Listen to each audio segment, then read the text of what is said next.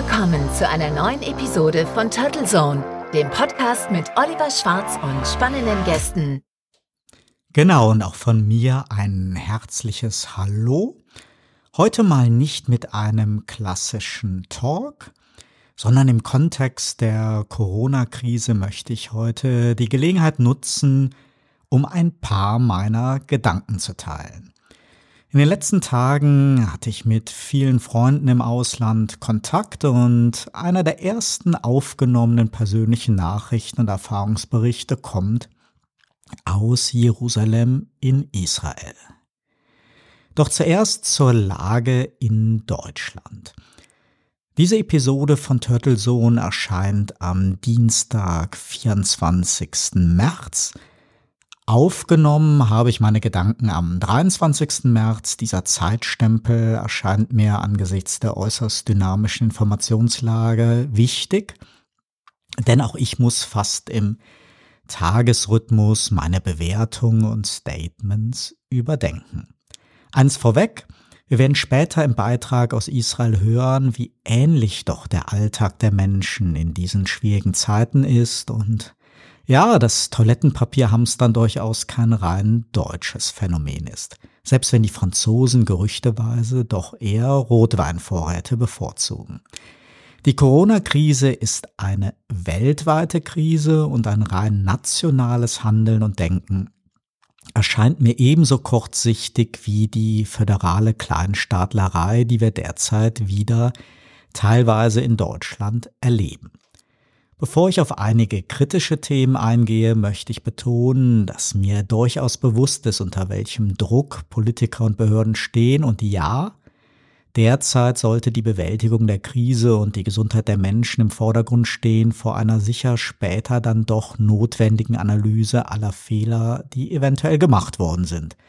Denn so viel ist klar, das Selbstbewusstsein unserer Spitzenpolitiker zu Beginn der Corona-Pandemie ist heute wohl zu Recht der Erkenntnis gewichen, dass wir auch ohne Panikmache mit der Gefahr eines Kollaps unseres Klinik- und Gesundheitssystems rechnen müssen. Noch im Januar wurde Corona hierzulande als chinesisches Problem angesehen und der Webasto-Fall eher doch als Resultat eines globalen Business mit chinesischen Mitarbeitern. Wie so viele war ich zu der Zeit in Ischgl in Tirol und niemand wäre damals darauf gekommen, dass wenige Wochen später das Paznauntal als Seuchen-Hotspot Österreich Schlagzeilen macht und in Italien zur gleichen Zeit eine schlimme Infektionswelle mit vielen Toten tobt. Mir ging es zumindest so, dass ich zwar die Beruhigungsstatements von Bundesminister Spahn als wenig belastbar angesehen habe, mir aber auch nicht vorstellen konnte, ja, wie auch unser Leben in Deutschland mittlerweile von Corona geprägt ist und wie viele Infektionen wir schon zu beklagen haben. Viel früher war mir jedoch bewusst, welche wirtschaftlichen Folgen Corona in einer globalen Weltwirtschaft ja für uns haben wird. Da auch diese Ahnung war nur ein Abklatsch des Schadens und der wirtschaftlichen Verwerfung, mit denen wir vermutlich auf lange Zeit konfrontiert sein werden. Jetzt mag der eine oder andere von euch sagen, Mensch, warum diese düstere Analyse? Wir erleben doch jetzt Ministerpräsidenten, die sich in ihrer Handlungsfähigkeit überbieten, eine Kanzlerin, die aus dem Nirvana wieder aufgetaucht ist, und einen Finanzminister, der nahezu unbegrenzte Hilfsmittel für Unternehmen, deren Angestellte und kleine Selbstständige verspricht. Das alles will ich auch nicht gering schätzen, habe jedoch folgende Gedanken in einer Zeit, in der China, Russland und Kuba dem Leiden in Italien aktive Hilfe zur Seite stellen und sich bei uns die Ministerpräsidenten Söder und Laschet um Details für eine Art Ausgangssperre streiten, nachdem die letzte Woche kuriose und unvernünftige Corona-Partys und Hamsterkauf-Eskapaden Zweifel ja am Verstand vieler Mitbürger haben aufkommen lassen. Gedanke Nummer eins. Warum haben sich Politiker, Experten und manche Medienkommentatoren darin überboten, uns zu erklären, wie unsinnig und lächerlich das Tragen von Schutzmasken und anderen Schutzutensilien doch wäre? Statt sachlich zu erklären, dass die etablierte Nutzung der Masken in vielen Kulturkreisen ja nicht primär dem Selbstschutz dient, sondern der Rücksichtnahme und dem Schutz der Mitmenschen. Bei jeder Fahrt in der Straßenbahn, im ICE oder bei jedem Flug in den letzten Wochen wären wir doch alle froh gewesen, wenn nicht schniefende und keuchhustende Mitreisende ihre Viren im ganzen Großraumwagen verteilt hätten. Und Kern des Problems ist doch nicht die beschränkte Wirksamkeit der Masken zum Selbstschutz, sondern dass diese seit Wochen dringend im gesamten Medizinsektor händeringend benötigt werden. Wäre da nicht von Anfang an ein Appell an Verantwortung, Menschlichkeit und Solidarität der Bürger sinnvoller gewesen als das Schlechtreden der Masken? Die Kommunikation scheint zumindest nicht funktioniert zu haben. Jede Menge Geschäftemacher hochten Masken, andere Schutzprodukte und Desinfektionsmittel, verkaufen diese im Internet zu Wucherpreisen. Ja, und wir alle konkurrieren mit Ärzten und Kliniken um die geringen verfügbaren Restmengen. Damit kommen wir zum Gedanken 2. Wie kann es überhaupt sein, dass unser Gesundheitssystem im Gegensatz zu vielen anderen Ländern keine umfangreichen Vorräte an diesen notwendigen Materialien hat? Wer hat denn hier zu viele Reportagen über die Just-in-Time-Logistikketten in der Automobilindustrie gesehen und das fälschlicherweise auch für eine tolle Idee für das Gesundheitswesen gehalten? Okay, ist passiert. Hinterher ist man immer schlauer, gerade auch wenn man hinter einem Mikrofon sitzt. Aber gerade dann wäre es doch sinnvoll gewesen, von Anfang an dieses Problem offen zu bekennen und mit dieser gefährlichen Tatsache einen Appell zu verbinden. Keine Masken zu überteuerten Preisen bei Amazon, Alibaba oder eBay zu hamstern und nicht sämtliche Desinfektionsvorräte in Apotheken und Drogeriemärkten leer zu kaufen. Wer will das denn den Menschen, so strange es auch manchmal anmuten mag, wirklich verdenken, wenn sie nicht früh und rechtzeitig über die drohende Notlage für Ärzte und Krankenhäuser informiert werden? Mein Gedanke 3. Warum hat es so lange gedauert, bis ernste Maßnahmen zur Verhinderung der schwunghaften Ausbreitung des Virus getroffen worden sind? Während über Wochen noch Fußball und Musik Großevents zugelassen waren, haben wir quälend lange über die ersten Absagen von Großmessen diskutiert. Auch ich war zugegebenerweise nicht vom Sinn der Absage einer ITB überzeugt. Private Feiern, der Besuch von Clubs und Diskotheken und andere Gelegenheiten zum engen Körperkontakt ja, feierten fröhlich weiter Business as usual, während symbolkräftig eine wirtschaftsrelevante Messe nach der anderen abgesagt worden ist. Statt zu messen sind wir dann halt erst zum Karneval und dann nach Österreich in den Skiurlaub gefahren. Während sich in Italien bereits immer mehr verheerende Verhältnisse entwickelt haben und China wochenlang mit drastischen Maßnahmen gegen das Virus angekämpft hat. Bei uns in Deutschland dagegen tobte wieder der Föderalismus, die Verantwortung für Maßnahmen lag auf den Schultern von Bürgermeistern, Landräten und Amtsärzten, während die Bundespolitik in immer kürzerer Frequenz Pressekonferenzen abgehalten haben, zu Beginn fast ausschließlich in Person des Bundesgesundheitsministers. Naja, und die Politik wurde dann immer mehr zu Getriebenen. Der Druck vom Bund an die Länder und von dort an die Gemeinden, ja, wurde halt in der Eimerkette immer weitergereicht. Aus heutiger Sicht sicherlich viel zu langsam. Aber der Fairness halber nochmals gesagt, auch ich und viele andere Medienschaffenden waren nicht von Anfang an so viel schlauer. Aber wenn dann die Krise da ist, das bleibt wenigstens irgendwann zu diskutieren, wünscht man sich manchmal ein deutlich schnelleres und bundesweit einheitliches Handeln. Mein Gedanke 4 betrifft die wirtschaftlichen Folgen und politische Hilfsmaßnahmen. Ich höre von unendlich vielen Milliarden Euro an Hilfen in einem Schutzschirm, Und doch befürchte ich aus der Erfahrung heraus, dass wieder einmal in erster Linie Großunternehmen und Konzerne profitieren werden. Eventuell noch der gehobene Mittelstand. Ja, die Politik hat sehr wohl mitbekommen, wie bedrohlich die Situation auch für Solo-Selbstständige, für Freiberufler und Kreative ist, um nur einige Berufsgruppen zu nennen. Aber was ist die Antwort? Hilfsmilliarden, die über die KfW verwaltet werden und nur über die sogenannte Hausbank beantragt werden können. Dass diese Hausbanken, also zum Beispiel Sparkassen oder Volksbanken, auch schon in der Vergangenheit wenig motiviert waren, Existenzgründungsförderprogramme der KfW zu vermitteln. Und ja, dass über die Jahre insgesamt Heerscharen an Freiberuflern und Selbstständigen von diesen Hausbanken äh, zu Online-Banken und Fintechs gewechselt haben. Auch das sollte in Berlin eigentlich bekannt sein. Des Weiteren gibt es schon wieder einen föderalen Flickenteppich an Förderprogrammen parallel zu den Förderinitiativen des Bundes, die dieser aber ebenfalls über die Länder ausrollen will. Naja, und jede journalistische Frage an Politiker in den letzten Tagen, wie ein Kleinunternehmer an Hilfe in der Krise kommt, mündeten dann doch meist in, einen, ja, in einem unbefriedigenden Redeschwall. Der gute Wille ist sicher da, aber reflexartig wird wieder alles sehr bürokratisch ausgestaltet und in Zeiten von Minuszinsen ist es grotesk, zu welchen Zinskonditionen solche Hilfskredite gerüchteweise vergeben werden sollen. Ich denke, dass hier Steuerbefreiung und Soforthilfen ohne Vermögensvorbehalte wirksamer wären, bei aller gegebenen Gefahr des möglichen Missbrauchs.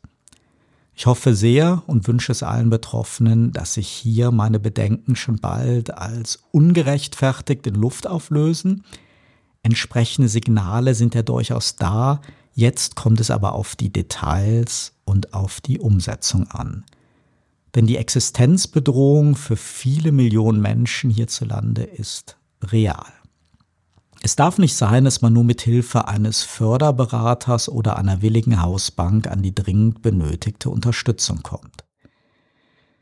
Ja, wir werden sehen. Und dann noch mein Gedanke 5.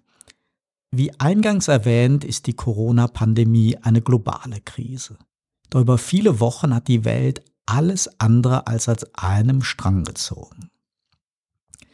Während wir noch gestaunt haben, dass Israel schon vor vielen Wochen ausgerechnet deutschen Reisenden den Zutritt verweigert hat und danach die Liste der Länder mit Einreisebeschränkung für Deutsche immer länger und skurriler wurde, von Usbekistan bis Madeira, feierten tausende Deutsche immer noch Après-Ski in Österreich und landeten ja bis letzte Woche fröhlich Flugzeuge aus Risikogebieten in Deutschland ohne oder oft ohne die angekündigten Kontrollen oder Dokumentation.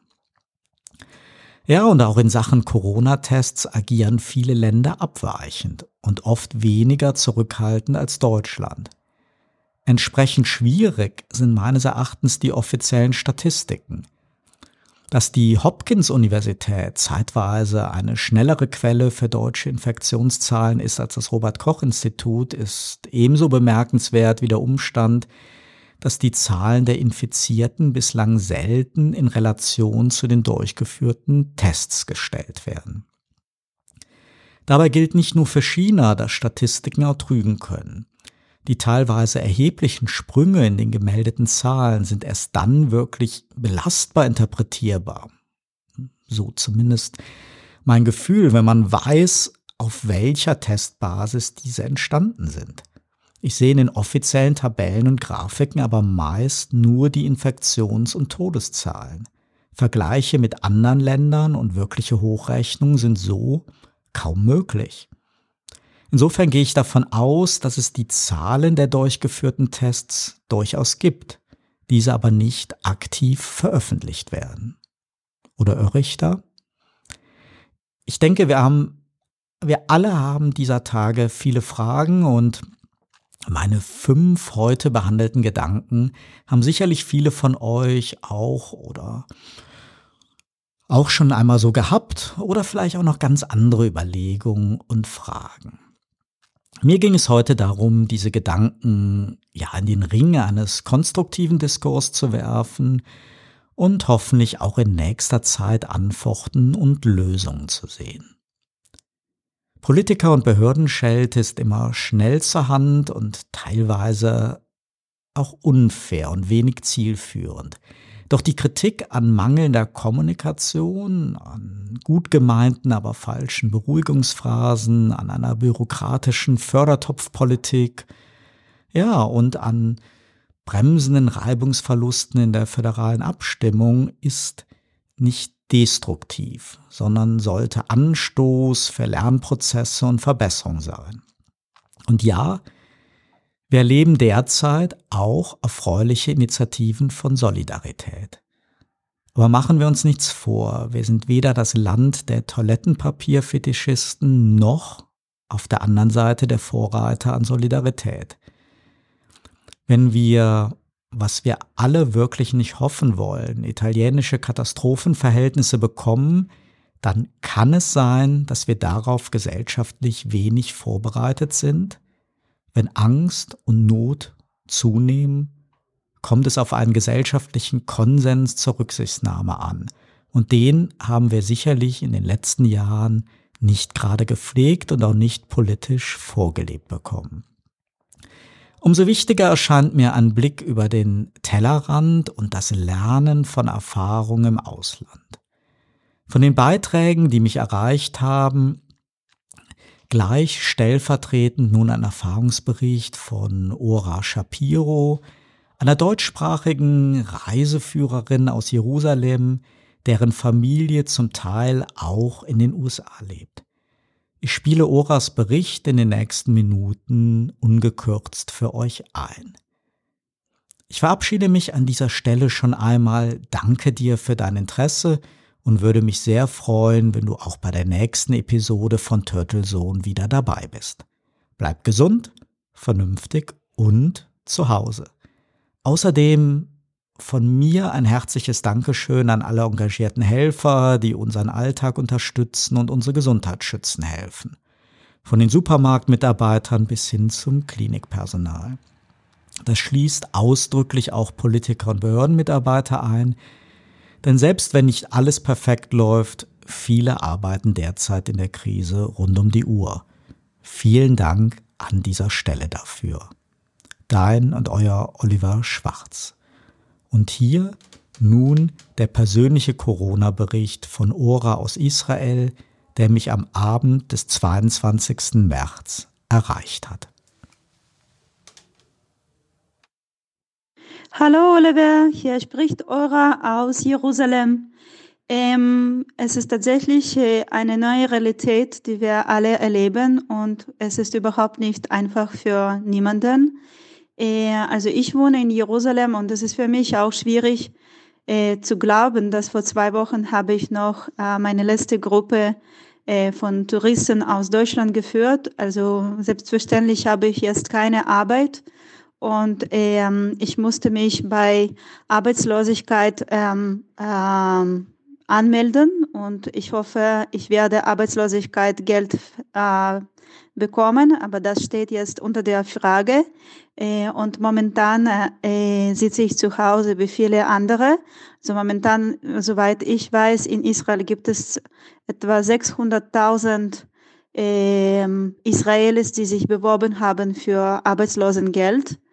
Ähm, ähm, in meinem Alltag natürlich hat es das beeinflusst. Also als Reiseleiterin bin ich immer draußen und ich wandere viel und ich reise und ich treffe viele Leute und jetzt ist es sehr ungewöhnlich zu Hause zu sitzen und niemanden zu treffen. Also ich ähm, bleibe nur mit meinem Freund und auch er trifft sich nicht mehr mit seiner Familie weil ähm, es ist jetzt empfohlen worden ist, dass äh, nur die Leute, die wir jeden Tag sehen, äh, dass wir mit denen Tag verbringen. Ähm, wir versuchen draußen zu gehen für kurze Spaziergänge.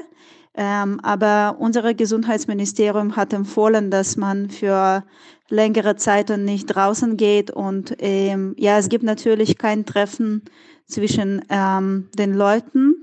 Und alles ist jetzt online gegangen auch. Ähm, es gibt kein Problem äh, mit, äh, mit den Lebensmitteln. Ich glaube, die erste Woche war eher äh, die Panik, dass die Leute gegangen sind, Lebensmittel zu kaufen. Und ich habe in dem Fernsehen gesehen, dass ähm, äh, es gab viele Schlangen, äh, um Lebensmittel zu kaufen und man hatte Panik, dass es wird nicht genug sein und lustigerweise, man hat auch sehr viel Klopapier gekauft, was für mich nicht selbstverständlich ist. Also ähm, ich habe eine Woche lang keine Einkäufe gemacht. Ich hatte genug Produkte bei mir zu Hause, aber äh, letzte Woche äh, am Donnerstag bin ich doch einkaufen gegangen bei dem Eingang ins Geschäft. Es gibt äh, ähm, äh, also es gibt Gloves und es gibt Alkogel und das ist kein Problem. Und auch in dem Geschäft selbst, es gab alle Lebensmittel vorhanden und es gab überhaupt äh, nichts gefehlt. Auch ähm, die, das Geschäft, spezifisch wo ich eingekauft habe, war fast, fast leer von den Leuten. Das heißt, es war relativ leicht, zwei Meter voneinander zu halten. Das ist, was hier empfohlen wird. Ähm, und äh, das war der einzige sozusagen Ausflug einzukaufen, was ich erlebt habe. Also seit einer Woche fahre ich auch schon nicht mehr mit den öffentlichen äh, Verkehrsmitteln. Äh, wir sind immer unterwegs nur mit dem Auto und wirklich für kürzere, äh, äh, für kürzere Zeiten draußen. Ähm, ja, also ich glaube, ich bin sehr gut informiert äh, weil in den Nachrichten man erzählt alles, was passiert, äh, nicht nur in Israel, sondern auch überall in der Welt. Ähm, und ähm, du hast gefragt, ob ich äh, also Verteidigungsmittel benutze wie Gloves und Disinfectants. Also wie gesagt, als ich einkaufen gegangen bin, habe ich ähm, äh, Gloves benutzt und es gab auch heute bin ich auch einkaufen gegangen ähm, ich musste eine Platte für Shabbat kaufen und da gab es auch so Alkogel bei mit dem Einkaufen und der Verkäufer und auch ich haben Alkogel benutzt ähm, ähm, während äh, unserer Interaktion. Ähm, äh, sicherlich äh, diese ähm, diese Krise hat einen negativen äh, Effekt auf die Wirtschaft. Das ist absolut klar, weil wenn 600.000 äh, Israelis gehen auf Arbeitslosengeld äh, zu bekommen, dann muss jemand das äh, bezahlen und viele äh, Geschäfte und Restaurants sind geschlossen. Also fast alles ist geschlossen, fast alles ist leer äh, auf den Straßen. Heute zum Beispiel sind wir gegangen, mein Freund und ich, wir wollten in den Park gehen, in der Nähe von meinem Zuhause oder auch in den Botanischen Garten und die beiden Parke waren geschlossen und auf den Straßen es gibt fast keine Leute. Wir, saß, wir sahen von der Straße die äh, Busse, die vorbei gefahren sind, aber auch sie waren fast leer. Ich denke aber nicht alle nehmen ähm, diese Krise wirklich ernst war. Und in den Nachrichten sehe ich, dass die Leute in Tel Aviv gehen auf den Höfen und treffen sich und passen nicht auf auf äh, die Vorschriften von dem Gesundheitsministerium. Und ähm, äh, ich finde, das ist schade, dass man nicht ernst wahrnimmt, was äh, eigentlich passiert. Äh, über meine Familie kann ich sagen, sie lebt in New York und ich habe auch das Gefühl, dass in New York wird es nicht so wahr, äh, wahr und ernst äh, wahrgenommen, wie das in Israel ist. Und ich mache mir sehr viele Sorgen über meine Familie, besonders wenn ich sehe, was passiert in Italien, wenn man das nicht so äh, ernst wahrgenommen hat. Also das ist die Situation gerade. Ich hoffe sehr für uns alle, dass äh, diese Krise sehr schnell vorbei gehen wird und dass wir alle gesund bleiben. Und ich wünsche dir schöne Grüße aus Jerusalem. Shalom, Oliver. Das war meine Nachricht auf Deutsch. Und ich sage dann noch einmal äh, Leitraot auf Hebräisch. Koltuf, Lekulam, alles Gute zu allen.